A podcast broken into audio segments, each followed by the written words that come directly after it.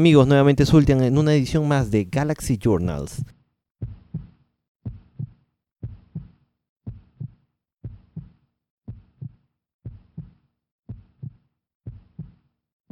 El día de hoy hablaremos acerca de Philip K. Dick's Electric Dreams, una serie streaming que te romperá el cerebro.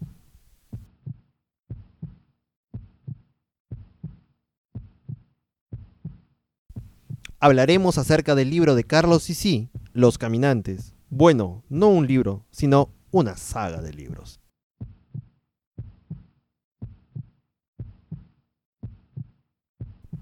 Inception, una gran película del famoso Christopher Nolan, con una impecable actuación de Leonardo DiCaprio y de Ellen Page. Espero que les guste.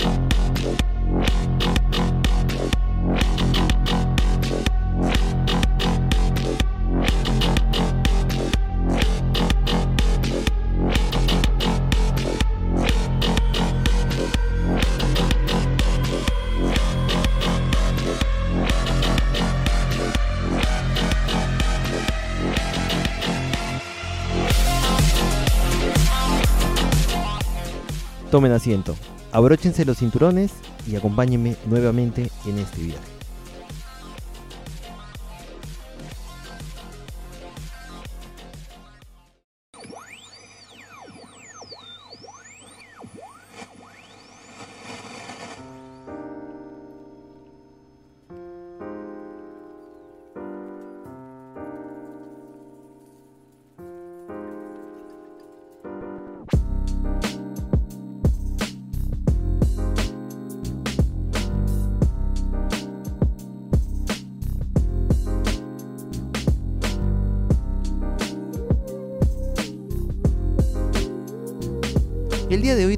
Acerca de Philip K. Dick's Electric Dream.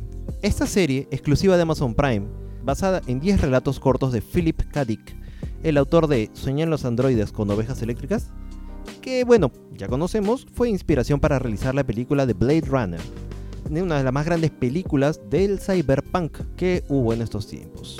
Al ver la serie llegas a pensar que en verdad las historias son mucho mejores que la adaptación, sin embargo, el simple hecho de tener plasmada la manera visual estas historias te dan a entender lo complejo que puede ser la ciencia ficción y el tipo de relato del autor, que desarrolla en unas pocas páginas todo un universo desconocido.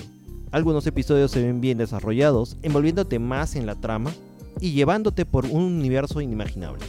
Pero algunos otros como que no lo son, dejándote un mal sabor de boca, queriendo esperar mucho más de ellos, ya que su trama lineal y simplista no detalla la emoción de la historia original. Sin embargo, la buena producción de la serie se ve reflejada en lo importante que de Amazon y Sony demuestran ser. Y para ello la lista de actores demuestra lo mencionado, actores como Steve Buscemi, Essie Davis, Vera Farmiga, Juno Temple, Anna Paquin y Terrence Howard. Y no nos olvidemos de Brian Cranston, que también hace las veces de productor ejecutivo. Quizá algunos fans quienes hayan leído o conozcan de antemano las obras de Philip K. Dick, un gran escritor de ciencia ficción, quizás ellos no se encuentran muy atraídos a la serie de streaming, con el sinsabor de haber esperado un poco más al respecto y obtener una serie un poquito hasta cierto punto mediocre. Pero no lo es. Es una gran producción, es una gran evaluación, es un gran sistema que tanto Sony como Amazon han desarrollado en esto. Lamentablemente sí esperábamos más, esperábamos ver otro tipo de historia, algo que realmente nos deslumbre y nos lleve y nos haga reconocer el estilo literario de Philip K. Dick. Pero sin embargo no podemos desmerecer a esta producción, que sin duda alguna es de lejos una genial obra maestra para la pantalla chica. Una serie digna de ser apreciada y comentada, pues lleva a la colación la remembranza de la obra de quien fuera Philip K. Dick. Haré una breve sinopsis. Primero está The Hoodmaker, en lo cual nos encontramos en un mundo sin tecnología de vanguardia, con una organización de tipo castrense, militarizada, asemejando una época de guerra o conflictos sociales. La única forma de comunicación por medio de personas es de manera telepática. Algunos mutantes que existen pueden hacer tipo de comunicaciones para pasar o advertir a otras personas teniendo estos elegidos una serie de acciones involuntarias que los conllevan a un tipo de trama como de insurrección. The. Impossible Planet. Ed Andrews y Brian Norton son dos guías turísticos espaciales que reciben la solicitud de una anciana de más de 300 años que desea regresar a la Tierra, tierra que vio nacer a su abuelo. Ha pasado muchos años, muchos, muchos, muchos años. Entonces estamos en un futuro en el cual dos personas se encargan de hacer un tour a por medio de su nave, viajan a través del espacio y hacen un tour para las personas. Como si compraras un tour de una ciudad, te sientas en el bus y el donde el guía de turismo va hablando va diciendo. En este caso es una nave espacial en la cual tú ingresas, la alquilas y te lleva a pasear por unos ciertos lugares. Como estamos hablando del espacio, tiene bastantes lugares en donde recorrer. Sin embargo, esta anciana de 300 años alquila toda la nave. ¿Para qué? Para que la lleven al planeta Tierra. El planeta Tierra ya no existe, puesto que ya un incendio solar lo consumió muchos años atrás. Ella está empecinada de que sea llevada a la Tierra, porque quiere ver con sus propios ojos la Tierra. Ella tiene recuerdos de la Tierra por parte de su abuelo. Sin, eh, ella nunca pisó, creo, nunca estuvo en la Tierra, creo que así va la trama. Es como si quisieras ir a un lugar donde vivieron tus abuelos, de repente tus abuelos nacieron, en Alaska y tú quieres conocer Alaska. ¿Por qué? Porque tus abuelos vivieron ahí. Entonces te llama mucho la atención poderlo hacer. En este caso, la anciana que tenía 300 años, imagínense, quiso ir a la Tierra. Estos pillos le engañan a ella de que le van a llevar a la Tierra y transforman otro planeta. Es decir, dentro de la, del itinerario de viaje, de destino, la llevan a la anciana a un lugar que podría llamarse la Tierra. Un lugar muy parecido, un planeta muy parecido más que nada están impulsados por la codicia y querer tener el dinero de, esta anciana. Porque ya la anciana está a punto de morir y quiere ver, quiere, como última voluntad quiere ver eso. La trama cambia porque está con un robot que la protege y la cuida. Entonces él detecta de que están tratando de engañarla. Sin embargo, ellos la convencen a ella de que están haciendo lo correcto. Uno de estos guías que trata de engañarla la acompaña al planeta y ocurre un final no tan esperado. Siguiente episodio, The Commuter. Ed Jacobson es un empleado de la estación de tren de Woking que atraviesa una situación familiar un poquito difícil. Tiene a su hijo que tiene problemas psicóticos. Él está en su estación de trabajo, él se encarga de vender los tickets para los trenes. Es como una boletería, te acercas y compras los boletos de viaje. Una joven llamada Linda solicita un billete de tren hacia un lugar inexistente, un lugar que no existe, que no figura en los mapas y no está. Entonces él este, le dice que no está, que él ha estado mucho tiempo ahí trabajando y que no conoce ese lugar, esa estación o esa parada. Sin embargo, al voltear, en un momento regresa la mirada y ya no se encuentra la joven. Otro día la vuelve a encontrar y también le parece extraño lo mismo. Teniendo unas alucinaciones, él con ella, más o menos le parece algo extraño. Pero intrigado él por todo este suceso, comprueba que varios pasajeros también se dirigen al mismo lugar. Jacobson se sube al tren y al parecer no aparece en los mapas, pero sí existe. Es un lugar en el cual es la gente, el, tren va a una poca velocidad y la gente se baja como a la, a la volada, ¿no? Saltando, ¿no? Es un lugar que es posible llegar para quienes lo conocen. Cuando regresan, tienen efectos sanadores. Él decide sanar a su hijo, pero será un gran costo. The Commuter. Real Life. Sara es una mujer policía que alberga sentimientos de culpabilidad por una tragedia sucedida en el trabajo, que no está dispuesta a renunciar. la joven comparte un espacio muy personal de su vida con George, un brillante diseñador de videojuegos. Aficionados a perseguir asesinos violentos, ambos descubrirán que el vínculo que les une también puede tener terribles consecuencias para ellos. Crazy Diamond. Ed Norris trabaja en una compañía que produce humanoides sintéticos, que gracias a su conciencia cuántica, poseen inteligencia y emociones. Un día es abordado por Jill, una hermosa mujer sintética, que le propone un peligroso plan, pero beneficioso para ambos. El robo de una decena de conciencias cuánticas. Una para que ella pueda seguir viviendo y las otras para que las pueda vender. El plan, en apariencia perfecto, pero sin embargo tendrá un alto coste para Morris y su familia. Ed Morris, interpretado por el grandioso Steve Buscemi, te llamará mucho la atención. Crazy Diamond. Humanis.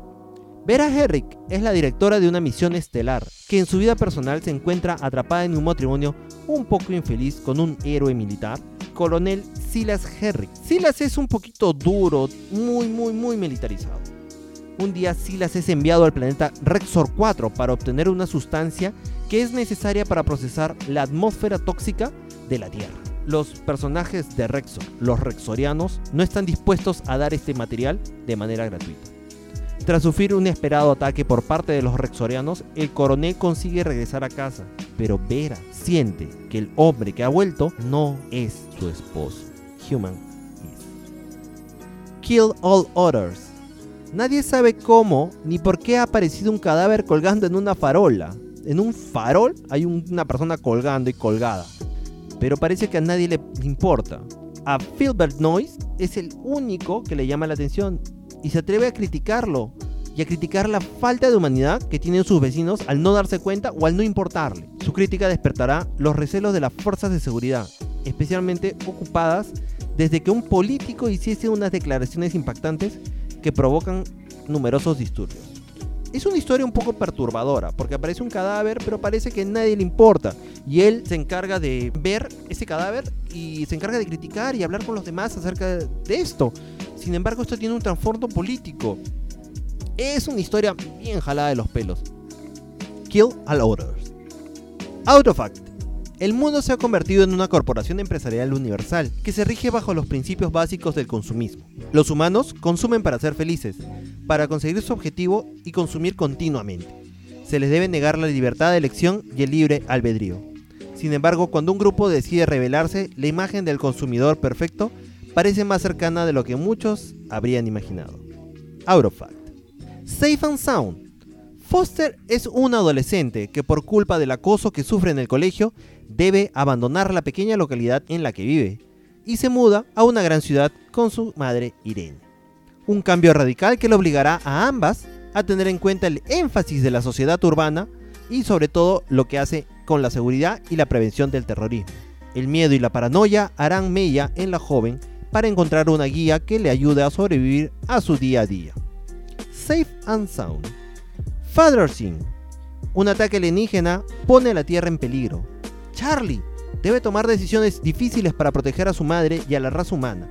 Él ha sido el primero en darse cuenta de que los humanos están siendo reemplazados por monstruos peligrosos, y será él quien deba seguir sus instintos si quiere evitar un trágico final.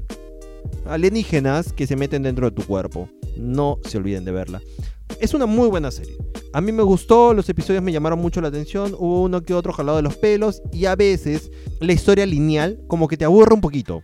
Es una serie basada en historias cuentos o relatos cortos de Philip K. Dick, el cual es un escritor de culto.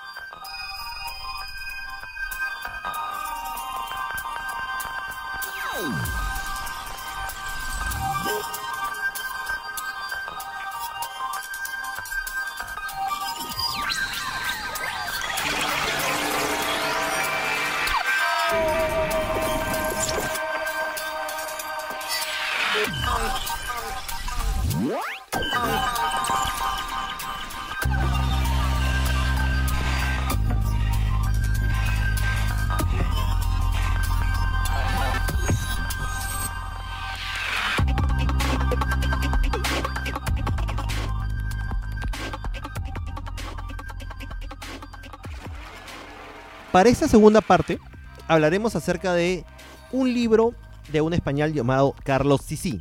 No solamente es un libro, es una trilogía. Y no solamente una trilogía, salieron dos libros más. Son cinco libros que completan la saga hasta el momento de Los Caminantes, obra del gran Carlos Sisi. El español Carlos Sisi nos sorprendió en el año 2009 con esta novela perteneciente al género de terror. Nos sumerge dentro de un mundo post-apocalíptico y de supervivencia y lucha frente a unos zombies que al parecer están organizados y tienen un fin, destruir a la humanidad. La sinopsis del libro narra. En el campamento de Carranque, 30 supervivientes han construido un refugio para mantener alejada la locura de sus vidas. Tienen armas y aunque esa tarea les agota y les mina psicológicamente, con ellas recuperan cada día un pequeño trozo de la ciudad. Mientras tanto, Isabel envía notas de socorro desde un ático situado en la Plaza de la Merced, pero las notas, arrastradas por el viento, caen perezosamente sobre los rostros de los muertos congregados abajo sin que nadie les haga caso. Málaga ha muerto, sí, pero el prometido descanso eterno no llega nunca para sus habitantes. Solo la negra letanía del sordo rumor de sus gargantas muertas. Una canción arrastrada que resuena en todas sus avenidas, en todas sus calles. Por ellas camina también el padre Isidro, con los ojos velados en una enfermiza locura. Los muertos le cuidan. En su mano lleva una de las pequeñas notas pulcramente manuscritas y sabe exactamente a dónde dirigirse. Los primeros capítulos de esta novela fueron publicados en la web, hasta que una editorial de nombre Dolmen se interesó en la obra y decidió publicarla bajo una nueva línea zombie. Como deducimos, de acuerdo a su sinopsis, la historia transcurre en España, para ser más precisos, en la ciudad de Málaga, en donde una serie de personajes intentan sobrevivir en medio de una ciudad post-apocalíptica invadida por zombies. La novela fue traducida en inglés y publicada bajo el nombre de The Wanderers por la editorial Permuted Press. La historia es impactante y representa de manera muy vívida al padre Isidro y de su transformación de persona insegura y temerosa a un religioso fanático y con delirios de grandeza, pensando en ser el nuevo enviado de Dios para purificar la tierra. Un villano que desde luego llegas a detestar en toda la trama, y quien es desencadenante de muchas muertes en los supervivientes. Su transformación no solo va del personaje, sino también físicamente.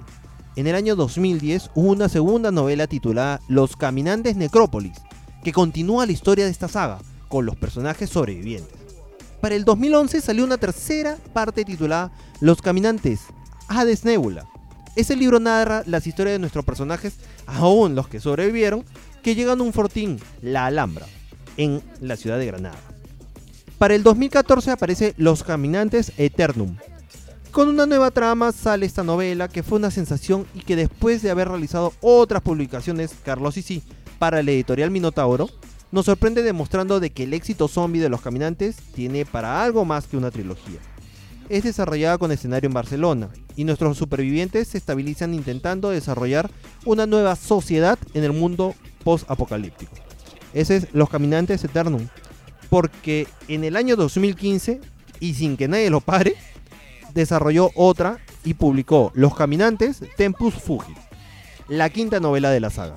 Luego de haber sufrido una traición y de que su sociedad se desmorone, estos personajes siguen la ruta de regreso a Málaga para buscar las notas del Dr. Rodríguez y para poder resolver el misterio de todo.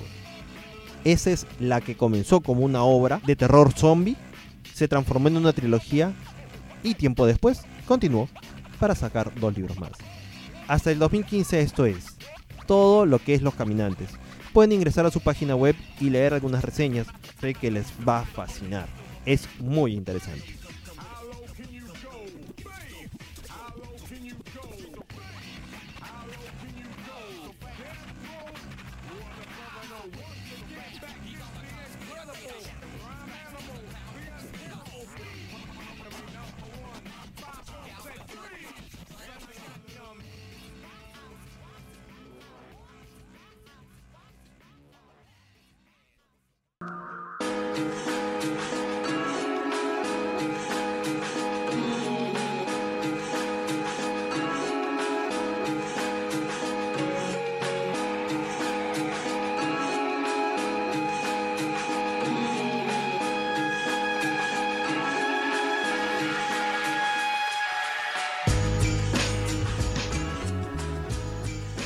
Para esta tercera parte hablaremos acerca de una película fue muy interesante, me llamó mucho la atención y me hizo pensar bastante en ese tipo de cine, en ese tipo de, de visión del futuro, en el cual muchos hablaron y lo compararon con otras cosas ya publicadas o que ya fueron escritas o que ya fueron llevadas a la pantalla grande. Les quiero hablar acerca de el gran Christopher Nolan con su película Inception. Traducción lo llamaron El origen. Esta es una obra maestra de ciencia ficción estrenada en el año 2010, escrita, dirigida y producida por el gran Christopher Nolan. También fue dirigida por Guy Hendrix Dias y con composición musical del gran Hans Zimmer. El vestuario estuvo a cargo de Jeffrey Corland y los efectos especiales a cargo de Paul Franklin, Chris Corbould, Andrew Lockley y Peter Beck.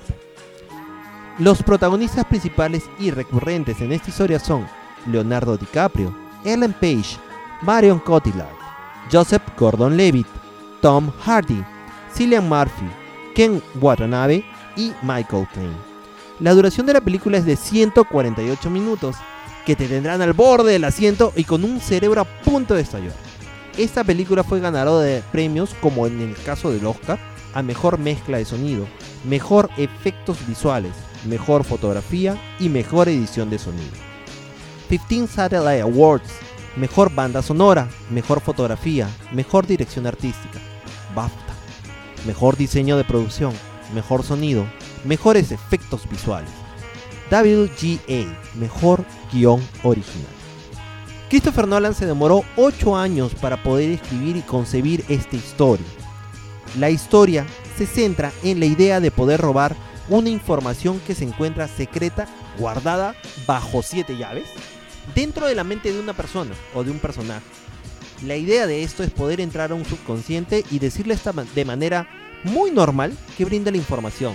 Esto influenciado bajo una serie de tramas que lo hacen confiar viendo la realidad en la que está viviendo de la única forma viable y posible de salir del asunto y esto es revelado bajo la información sin que nadie salga herido.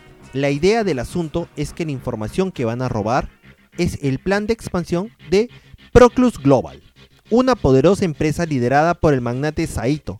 La contraparte es Ingeniería Cobol, quienes son los que contratan también a Don Cop para esta misión.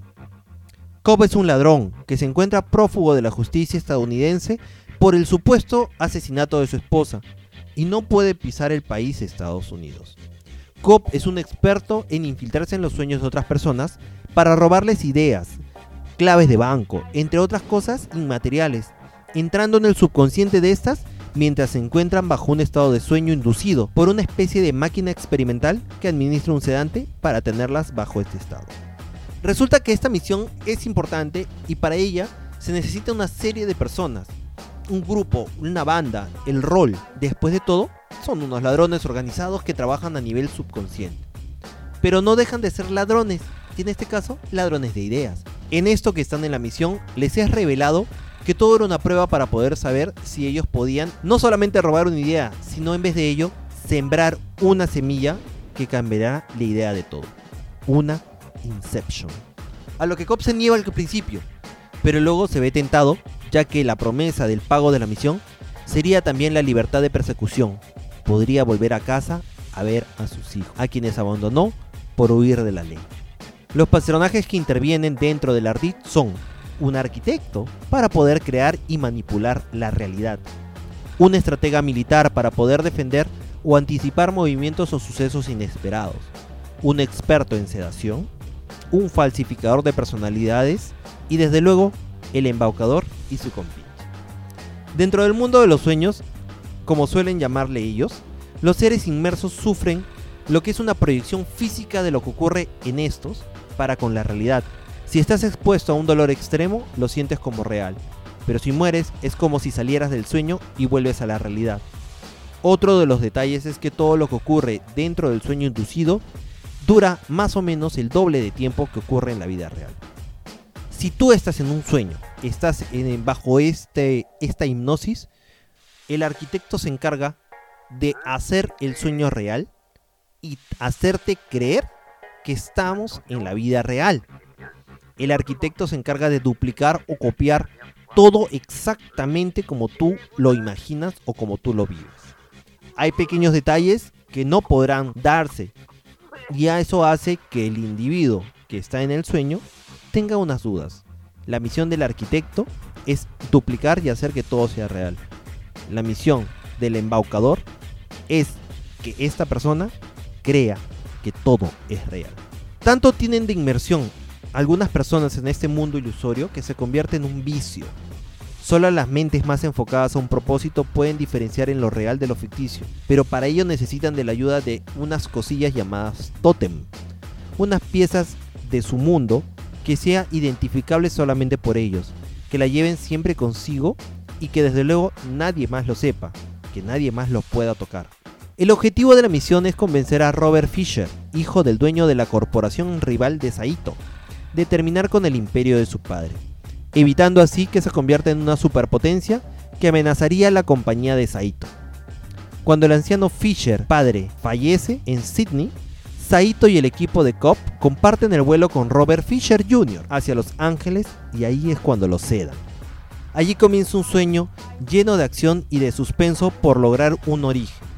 Sin embargo, las cosas no salen como estaban planeadas y se ven envueltos en problemas psicológicos, personales y llenos de sentimientos que se van descubriendo mientras la historia transcurre. Para despertar al equipo de los sueños, usan lo que se llaman las patadas, acciones que hacen que alguien despierte como la sensación de caer al vacío, porque el químico suministrado es tan potente que pueden saltear en los sueños haciéndolos cada vez más profundos y de mayor actividad cerebral. Crean una patada para cada subnivel del sueño en el cual se encuentran. La idea de esto es que ingresen a tu subconsciente, manipulen y se retiren. Sin embargo, dentro de, este de esta misión encuentran que tienen que ingresar más profundo a un subconsciente dentro del subconsciente. Y para despertar necesitan este tipo de patadas. La complejidad de la trama de esta película la hace mucho más difícil de entender y posee también un final ambiguo, que pone a pensar al espectador si en realidad estamos viviendo una realidad o todo es un mundo de sueños. Para entenderla debemos de conocer ciertos detalles. ¿Cuál es el parásito más resistente? ¿Es una bacteria? ¿Es un virus? ¿Una tenia intestinal? No, es una idea. Resistente, altamente contagiosa. Y una vez que una idea se ha apoderado del cerebro, es casi imposible erradicarla. Una idea completamente formada y entendida. Una idea que se aferra. Esa es la base de esta Inception. Uno de los temas más interesantes de la película es cómo nos definen las ideas y también la adhesión que tenemos a ellas una idea entendida como la imagen o representación del objeto percibido queda en la mente. Las ideas pueden ser muy poderosas para la mente humana. Nos definen. Una idea puede cambiarlo todo. Los personajes de esta película tienen la misión de atravesar diferentes sueños hasta llegar a implementar el origen al señor Fisher y así conseguir su misión. Es muy interesante cómo el guion sigue el esquema de un sueño dentro de otro sueño. Así se presentan los diferentes niveles que tienen que atravesar, que van desde la realidad en la superficie hasta el limbo en el interior. Cada vez que van pasando un nivel, un nivel, la situación se vuelve más compleja y más difícil, porque tienen que acordarse de que todo lo que están creando y todo lo que están generando en un inicio tiene una base centrada en el siguiente sueño.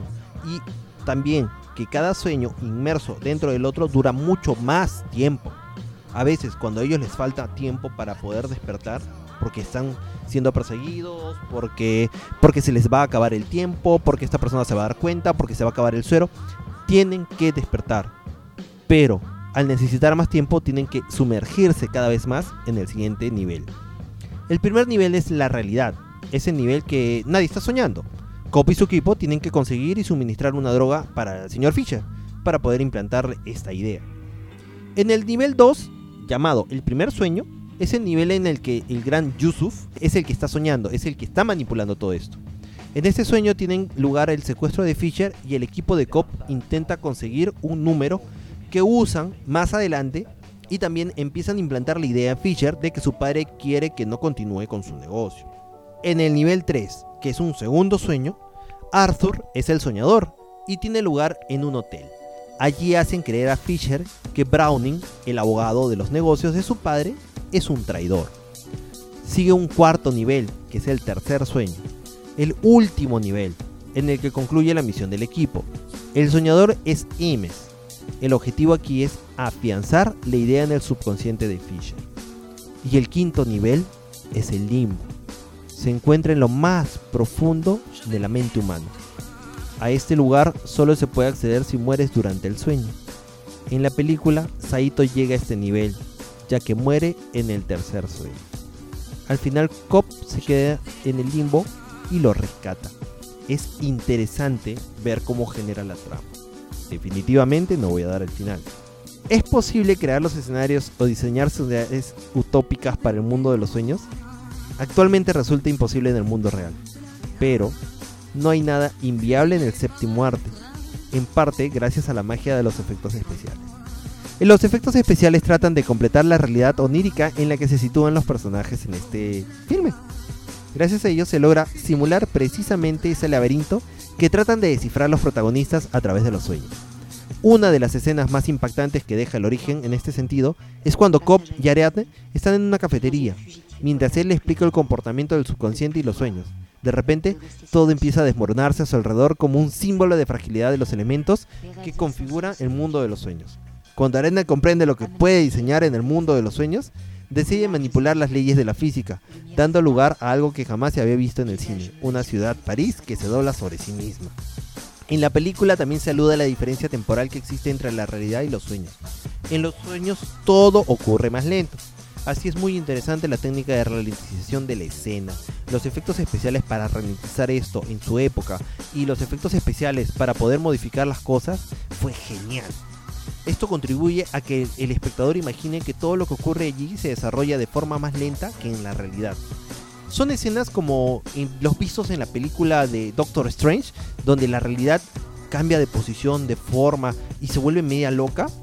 Algo así, pero se hizo Imagínense, en el año 2010 fue estrenada, fue hecha muchos años atrás. La música de esto es muy impactante. La banda sonora es compuesta por Hans Zimmer. Uno de los temas que inspiró al compositor la creación de todo el soundtrack de la película fue la canción Non je ne regret ring de Edith Piaf.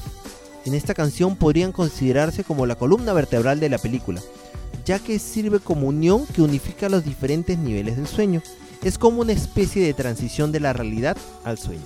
Esta pieza musical está íntimamente relacionada con el personaje que es el protagonista. La canción dice Non je ne regret rien, que significa no, yo no me arrepiento de nada. Recuerden que a Cobb lo han acusado de haber matado a su esposa y a la vez de haber hecho cosas malas en la mente de los demás.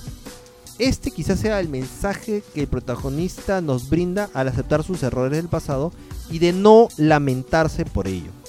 Si todo se trata al final de una ilusión óptica, un engaño a la perspectiva no ocurre así nomás.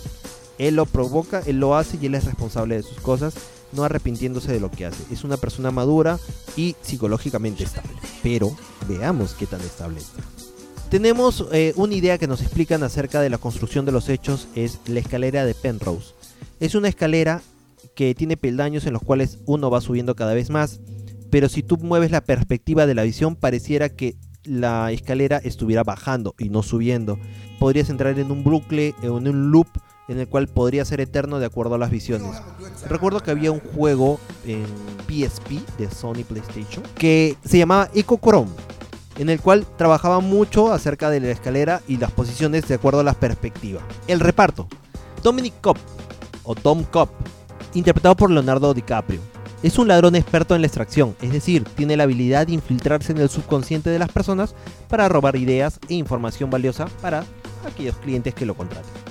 Arthur, interpretado por el actor Joseph Gordon-Levitt, encarna al socio y mano derecha de Cobb. Su misión es la de marcar los objetivos del equipo y también la de velar por su seguridad. Se encarga de estudiar cada detalle para que todo salga a la perfección.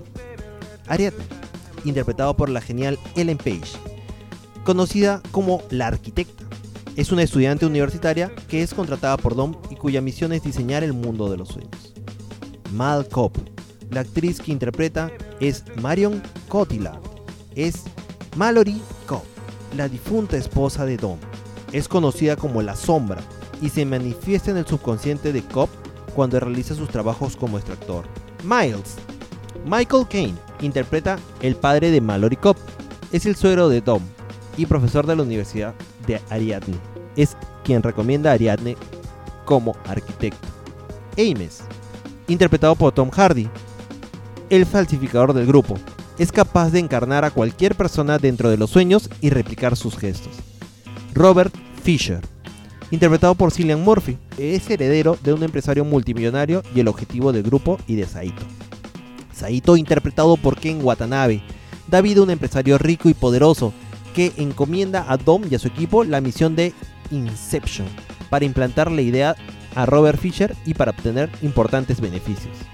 Y el gran Yusuf, interpretado por Dilip Rao, el químico del equipo, encargado de fabricar los compuestos necesarios para poder entrar al mundo de los sueños y de mantener al equipo dormido durante la misión en cada uno de los niveles. Existen varias cosas importantes que deben de saber. Por ejemplo, Yusuf crea un suero para el cual puede dormir y meter en sueños, sueños eternos, a muchas personas. Tú puedes interpretar y puedes vivir en este sueño y cuando mueres, despiertas en la vida real. Recuerda que el sueño es mucho más largo que la realidad, digamos que quizás el doble o más. Por lo tanto, tú en un sueño puedes vivir una vida entera, una vida completa hasta morir de viejo. Una vez que mueres, despiertas en la realidad. Simplemente para querer estar triste de la realidad y poder ingresar nuevamente a un nuevo sueño. La idea de este filme, el concepto es genial. Hay personas que lo han comparado con el film Paprika, este anime en el cual también es medio jalado de los pelos y que te destroza la realidad. Bueno, Christopher Nolan en esa época fue por los fans comentado como el sucesor de la trilogía de Matrix. Lo hubiese hecho muy, pero muy bien.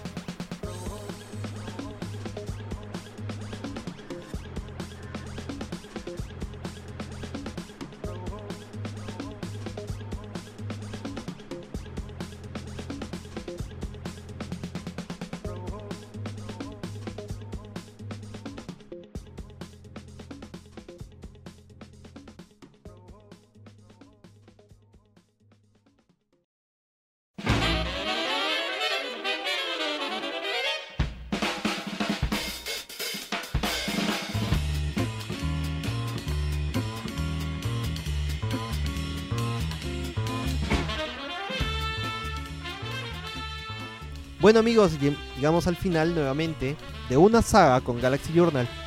Ah, esperemos que les haya gustado. Como siempre, su compañero Sultian. Y detrás de todo esto, mi compañero Franco Rochabrun. Hasta la próxima.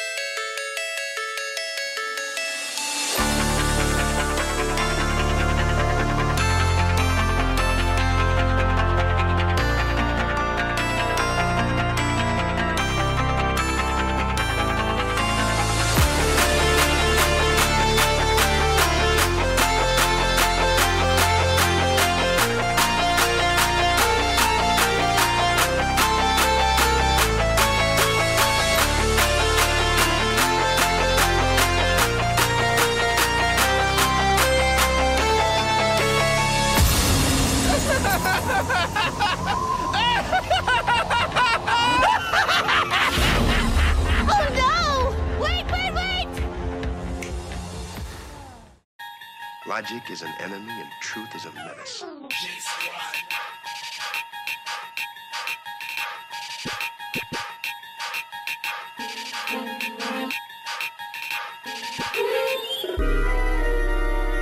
Twilight Zone.